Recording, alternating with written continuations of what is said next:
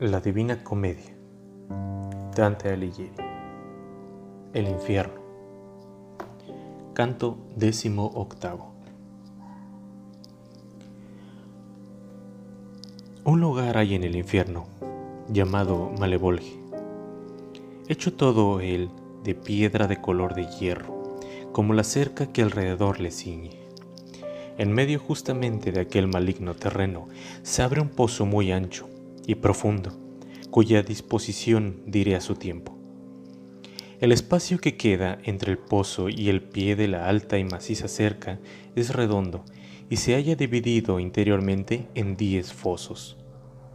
El aspecto que multiplicándose presentan estos en la parte en que, para defensa de los muros, rodean a los castillos, era el mismo que ahí ofrecían y como en semejantes fortalezas hay puentecillos que van desde sus puertas al lado opuesto, así desde lo más bajo de la roca se extendían unos escollos cortando las márgenes y los fosos, hasta el pozo que los truncaba y recibía.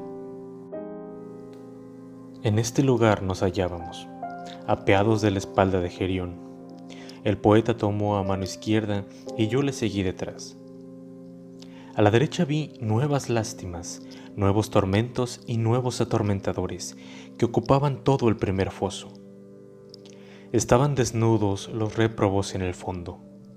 La mitad de ellos venían por un lado con los rostros vueltos hacia los nuestros. Los demás iban con nosotros, pero con paso más veloz. Como por la excesiva muchedumbre sucede en Roma el año de jubileo, que han ordenado el modo de pasar el puente yéndolos de un lado de cara al castillo hacia San Pedro, y los que se dirigen al monte por el otro. Aquí y acullá, discurriendo por la negra roca, vi muchos demonios con cuernos y grandes látigos que les azotaban cruelmente las espaldas, y como a los primeros golpes les hacían levantar las piernas, ninguno esperaba el tercer latigazo ni aún el segundo. Conforme iba andando, tropezaron mis ojos con uno y al punto dije, no es la primera vez que veo a este, y para mejor reconocerle me detuve y mi buen guía se detuvo también, y hasta consintió que retrocediese un tanto. El condenado creyó encubrirse bajo la cabeza, mas no le valió porque le dije, Tú, que clavas los ojos en la tierra, si no mienten tus facciones, Eres Benedico Cachenímico, pero ¿quién te ha traído a tan ímprobo castigo? Y él contestó, De mala gana respondo, pero a ello me obliga tu dulce acento, que me hace recordar el mundo antiguo. Yo fui aquel que indujo a la bella Guísola a ceder a los deseos del marqués, diga lo que quiera la torpe historia. Y no soy el único boloñés que gime aquí, sino que en tal manera está lleno este lugar de ellos, que de seguro no hay entre el Saberna y el Reno tantas lenguas acostumbradas a decir sipa. Y si quieres un testimonio de esto, trae a la memoria nuestra avaricia. Y así estaba hablando cuando un demonio le sacudió con su penca, diciendo, Anda, rufián, que aquí no hay mujeres de almoneda. Agrégueme yo a mi guía, y a los pocos pasos llegamos al sitio en que desde la orilla arrancaba un escollo. Subimos fácilmente a él, y volviendo a mano derecha sobre la escarpada roca, nos hallamos fuera de aquellas eternas concavidades. Cuando estuvimos en el punto por donde inferiormente se abre un hueco para dar paso a los condenados, dijo mi maestro, Aguarda, y haz que se fijen en ti las miradas de estos otros villanos, cuyos semblantes no has visto aún, porque han llevado el mismo rumbo que nosotros. Pusímonos a contemplar desde el cielo puente la hilera de los que se venían hacia nosotros por el otro lado, y a quienes del mismo modo agitaban el látigo. Y sin que nada le preguntase, me dijo mi buen maestro, Mira esa gigantesca sombra que viene y que a pesar de su dolor no parece verter una sola lágrima. ¡Qué majestad conserva todavía! Pues es Jasón, que con su valor y astucia privó a los colcos del vellocino. Pasó por la isla de Lemnos, y después que las mujeres osadas y crueles dieron muerte a todos los varones. Con palabras blandas y artificiosas engañó ahí a la joven Ipsípila, que antes había engañado a todas, y la abandonó dejándola sola y preñada. Crimen por el que está condenado a este suplicio, y que satisface también la venganza de Medea. Con él van los que se valen de los mismos fraudes. Y bástete saber esto del primer foso y de los que en él viven atormentados. Allá vámonos, donde el estrecho paso se cruza con el segundo muro y sirve de apoyo a otro arco. Sentimos aquí que se quejaban en el inmediato foso y daban fuertes resoplidos golpeándose con sus propias manos. Las paredes están incrustadas de un moho formado por las exhalaciones de abajo que se pegaba a ellas y ofendía tanto a la vista como al olfato. El fondo era tan profundo que no se alcanzaba a ver sino subiéndose a la cima del arco, donde la roca dominaba más. Ahí llegamos y desde aquí, en lo más hondo del foso, descubrí gente sumida en un estercolero que parecía procedente de las letrinas humanas y mientras registraba aquella cloaca con mis ojos, vi uno con la cabeza tan cubierta de inmundicia que no se conocía si era seglar o clérigo, el cual, gruñendo, me dijo, ¿por qué ese afán de mirarme a mí más que a otros asquerosos? Y le respondí, porque, si mal no recuerdo, te he visto antes con los cabellos enjutos y eres Alejo interminé de Luca por eso te miro más que a los otros. Y él entonces, dándose un puñetazo en la cabeza, exclamó, A este abismo me han traído las lisonjas que mi lengua no escaseó jamás. Y enseguida mi maestro, Avanza con la vista un poco más allá, me dijo, de modo que alcances bien a descubrir con los ojos la cara de aquella moza sucia y desgreñada que se está arañando con las uñas pingosas y tan presto se pone en cuclillas como de pie.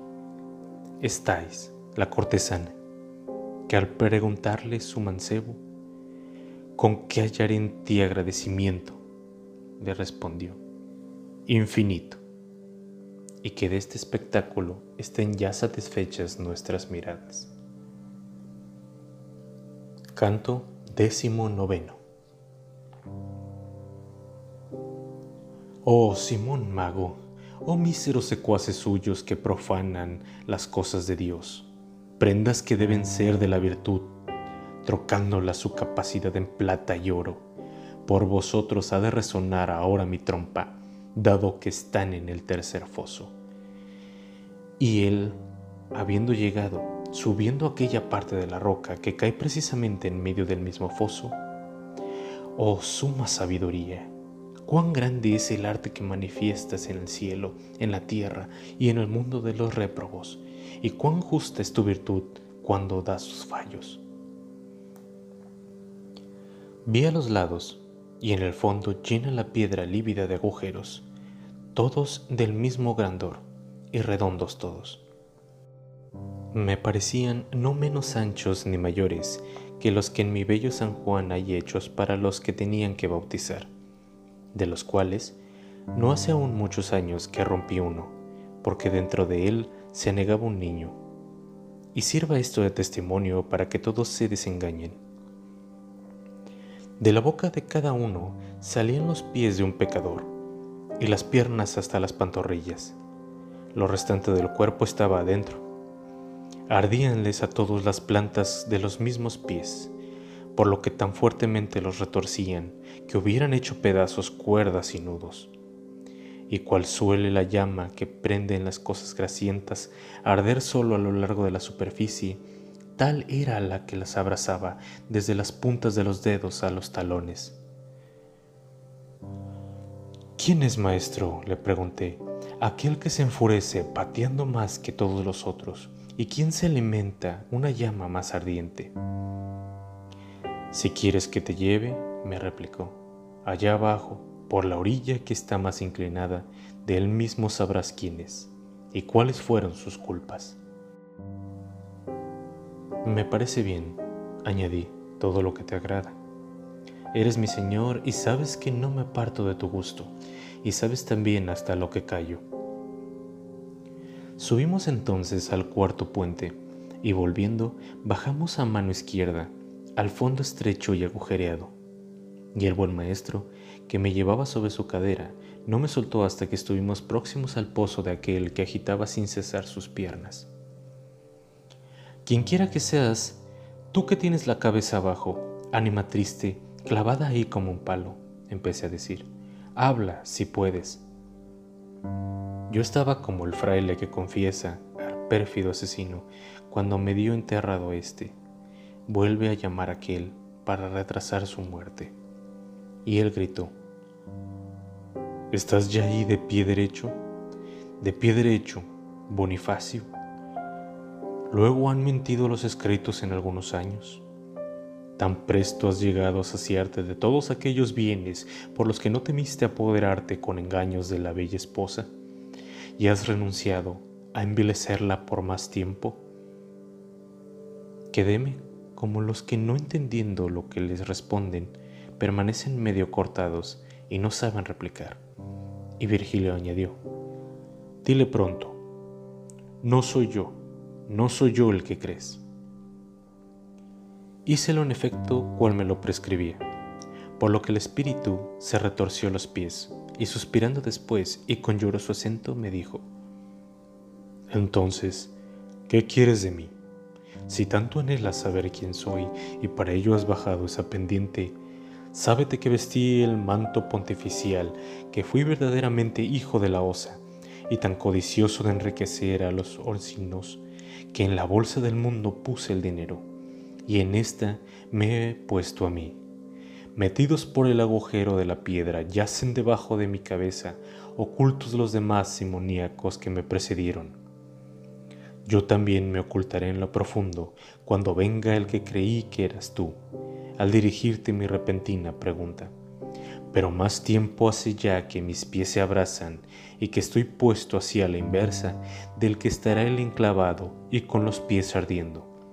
Porque después vendrá de hacia poniente, mancillado con los más vergonzosos hechos, un pastor que no reconocerá ley alguna y que habrá de sustituirnos a él y a mí. Será un nuevo Jasón, como aquel de quien se hablan los macabeos, y como para que el uno fue débil su rey, lo será para con el otro el que reina en Francia. No sé si anduve osado por demás en responderle al tenor siguiente. Ahora bien, dime, ¿qué tesoro exigió de San Pedro nuestro Señor para poner las llaves en su poder? Pues en verdad que no le demandó más que una cosa, sígueme. Ni Pedro ni los demás demandaron oro ni plata a Matías cuando fue elegido para el puesto que perdió el traidor. Quédate aquí, pues, que bien castigado estás, y guarda la mal ganada moneda que contra Carlos te hizo tan atrevido. Y si todavía no me lo vedase el respeto debido a las supremas llaves que tuviese en la dulce vida, palabras aún más austeras emplearía, porque vuestra avaricia con trista al mundo, conculcando a los buenos y sublimados a los malos. En vosotros, pastores, puso su pensamiento el evangelista, cuando vio aquella que domina sobre las aguas prostituir su cuerpo con los reyes, la misma que nació con siete cabezas y sacó fuerza de sus diez cuernos, mientras se deleitó su esposo con la virtud. Se han hecho un dios de oro y de plata, ni ¿Qué diferencia hay de ustedes a los idólatras, sino que ellos adoran a uno y ustedes a ciento? Ah, Constantino, de cuántos males fue origen no tu conversión, sino el dote que de ti recibió el primer padre que se hizo rico. Y mientras profería yo estas razones, incitando él por la ira o el remordimiento, hacía violentos esfuerzos con ambos pies Creo que no debí descontentar a mi guía, pues estuvo escuchando con alegre rostro las verdades contenidas en mis palabras, por lo que me tomó entre sus brazos y cuando me tuvo sobre su pecho, volvió el camino por donde había bajado. Ni se fatigó en tenerme estrechado contra sí, sino que me llevó a la cima del arco que sirve de comunicación entre el cuarto y el quinto foso. Aquí descargó suavemente el dulce peso sobre la escabrosa y agria roca, que aún para las cabras hubiera sido penosa senda, y desde aquí descubrió mi vista otra hondonada. Canto vigésimo. Describiré ahora en mis versos nuevos tormentos que han de materializar el canto vigésimo de esta primera jornada en que se habla de los condenados. Habíame ya puesto a mirar con la mayor atención la abierta profundidad inundada de angustioso llanto, y vi porción de gente que iba por aquel valle circular, plañendo silenciosamente y al paso que llevan en el mundo los que van en las procesiones. Y como fijase mis ojos en lo más hondo, descubrí que todos estaban maravillosamente al revés. Desde la barba hasta donde empezaba el busto, porque tenían vuelto el rostro hacia las espaldas, y érales forzoso andar hacia atrás, o siéndoles posible mirar adelante. Quizás habría alguno que por efecto de una perlesia quedase enteramente contrahecho, mas yo no vi ni creo que sucediese. Si Dios hace, Oh lector, que saque algún fruto de esta lectura, reflexiona por ti mismo. Cómo había yo de tener enjute las mejillas cuando de cerca contemplé nuestra imagen tan trastocada, que el llanto salido de los ojos bañada la parte posterior del cuerpo, lloraba yo igualmente, apoyada en uno de los ángulos de la dura roca, de suerte que mi guía me dijo, ¿con qué eres tú también del número de los insensatos? Aquí vive la piedad y muere la compasión. ¿Quién es más impío que el que mira con preversión los divinos juicios? Levanta la cabeza, levántala y contempla aquel por quien, a los ojos de los tébanos, se abrió la tierra y todos le gritaban, ¿A dónde te precipitas, Anfiarao? ¿Por qué dejas al combate?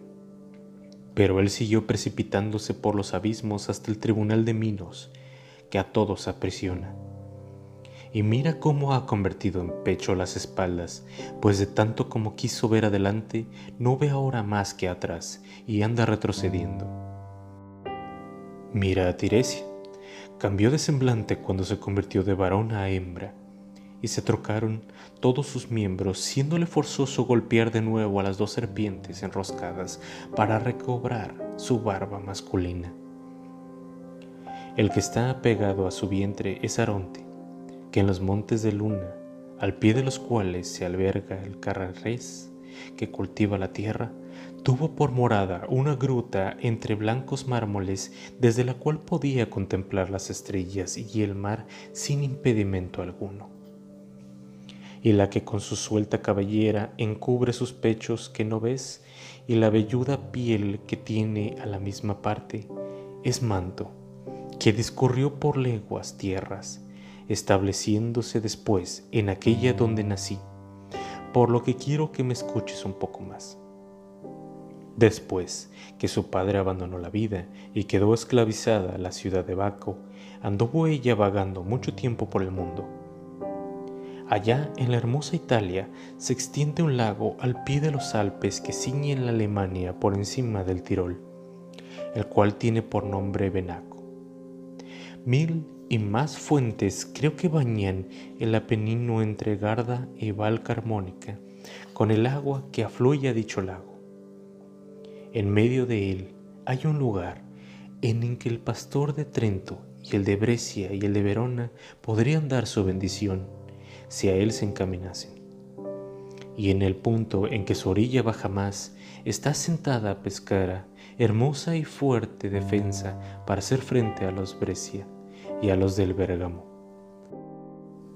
Todo lo que ahí rebosa por no poder contenerlo dentro de sí el Vénaco, forma un río que va por entre verdes praderas deslizándose y que así que emprende su curso no se llama ya Benaco, sino Mincio, hasta que en Goveno se confunde con el Po.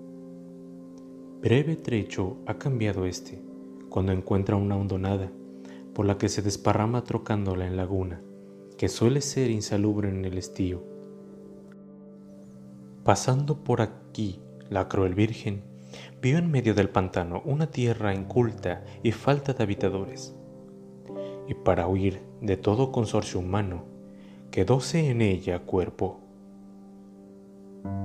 Recogióse posteriormente en aquel lugar, que era fuerte por el agua que de todas partes le rodeaba, cuantos moraban esparcidos por las cercanías, fundaron una ciudad sobre aquellos restos cadavéricos, y en memoria de la que primero acogió aquel sitio, sin otra ceremonia la denominaron Mantua, que un día contuvo en su interior más gente hasta que Pinamonte logró burlarse de la insensatez de Casalodi. Por todo lo cual te prevengo que si alguna vez oyes referir de otro modo el origen de mi patria, no consientas que se maltrate la verdad con ningún engaño.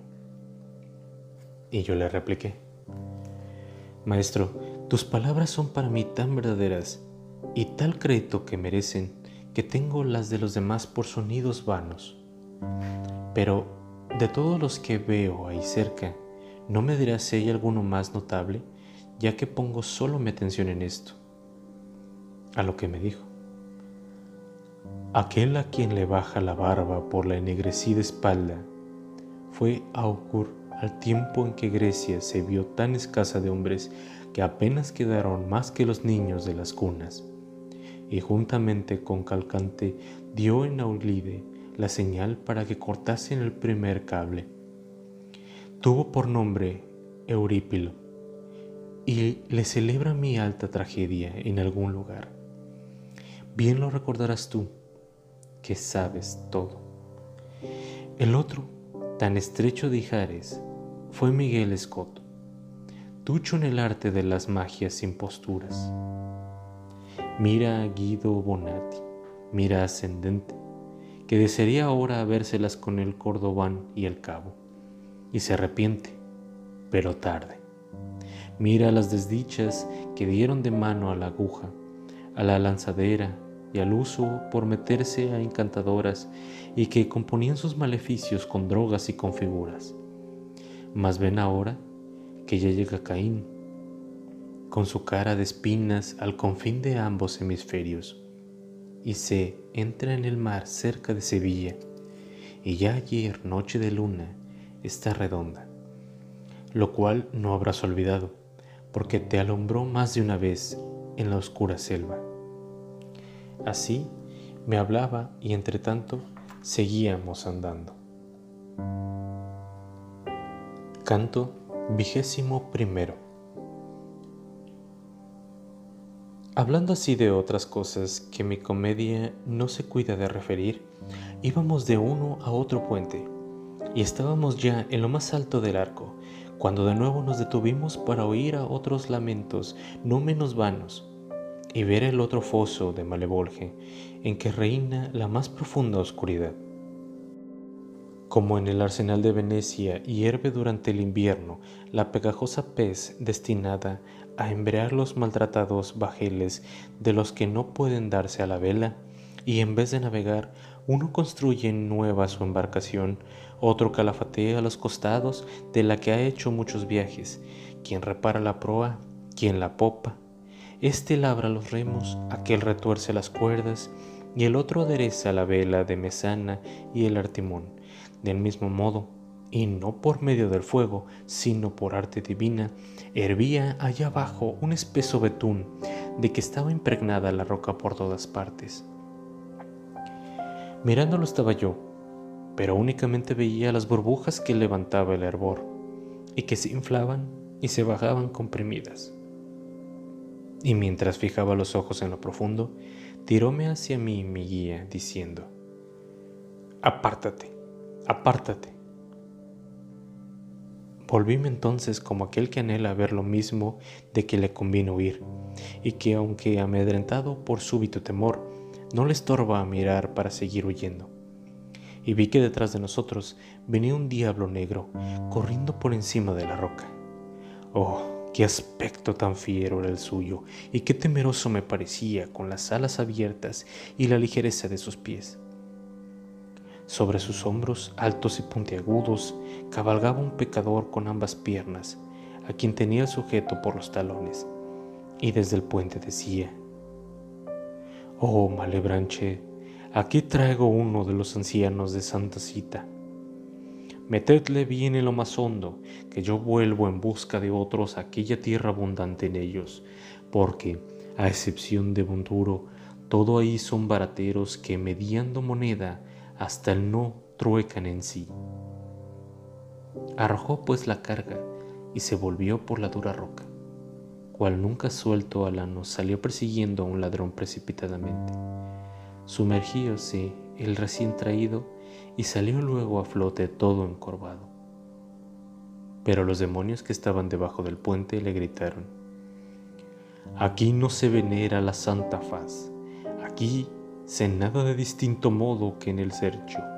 Y si no quieres sabértelas con nuestros garfios, procura no asomar encima del pecinal. Y alcanzándole, después, con más de cien chuzos, le decían, Baila por abajo y atrapa lo que puedas, sin que te vean. No de otro modo hacen los cocineros que sus galopines introduzcan la carne en las calderas con sus trinchantes, a fin de que no quede sobrenadando. Mi buen maestro me dijo entonces, para que no reparen en que te halles aquí, ocúltate detrás de alguna peña en que estés seguro, y por más ultrajes que me hagan, nada temas, que ya tengo yo esto conocido, por haberme visto otra vez en igual aprieto. Pasó después al otro lado del puente, y al llegar a la orilla del sexto foso, tuvo que mostrar resuelto semblante. Con la misma rabia e impetuosidad con que salen los perros contra el pobre que pide limosna donde quiera que se para, salieron ellos debajo del puente, asestando contra él todo tipo de arpones, y hubo de exclamar, Ninguno se ha osado de tocarme, antes de embestirme con sus chuzos, adelántese uno de ustedes que me oiga, y después determinen a herirme. Entonces gritaron todos, que vaya Malacoda. Y se adelantó uno, permaneciendo los demás quietos, y se le acercó diciendo, ¿A qué vienes? ¿Crees tú, Malacoda, que me verías en este lugar? Le respondió mi maestro a salvo ya de todas tus ofensas, si no fuese por disposición divina y por gracia de los hados? Déjame andar, porque el cielo ha querido que muestre yo a otro estas escabrosas sendas. Tan amansado quedó su orgullo con estas palabras que dejó caer el arpón a sus pies y dijo a los demás, Cuidado con ofenderle. Y me guía a mí. Oh tú, que estás escondido entre los peñascos del puente, vuelve a mi lado sin temor alguno.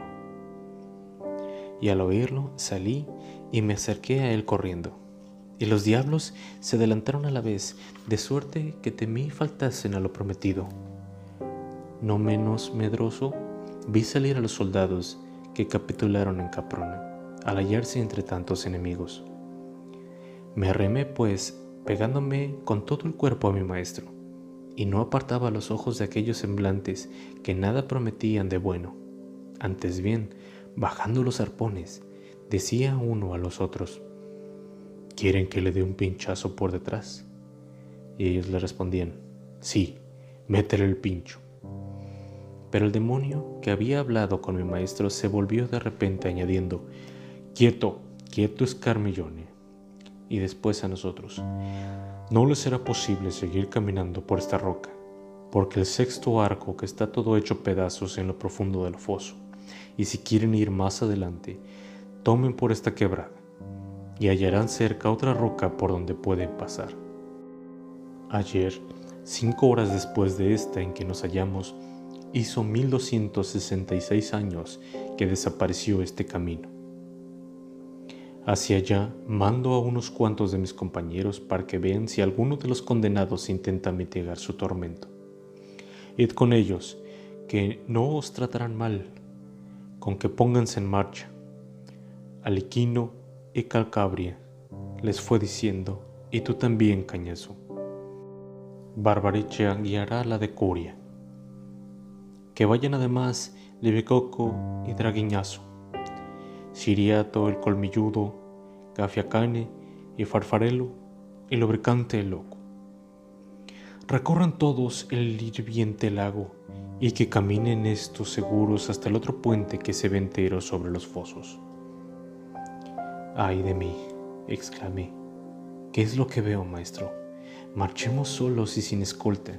Si sabes tú el camino, que yo no la solicito, pues siendo tú tan prudente como eres, ¿No ves que aprietan los dientes y con sus torvas miradas nos amenazan? Y él respondió, No quiero que seas tan medroso. Deja que gesticulen cuanto les plazca. Lo hacen por los que están penando en este tormento.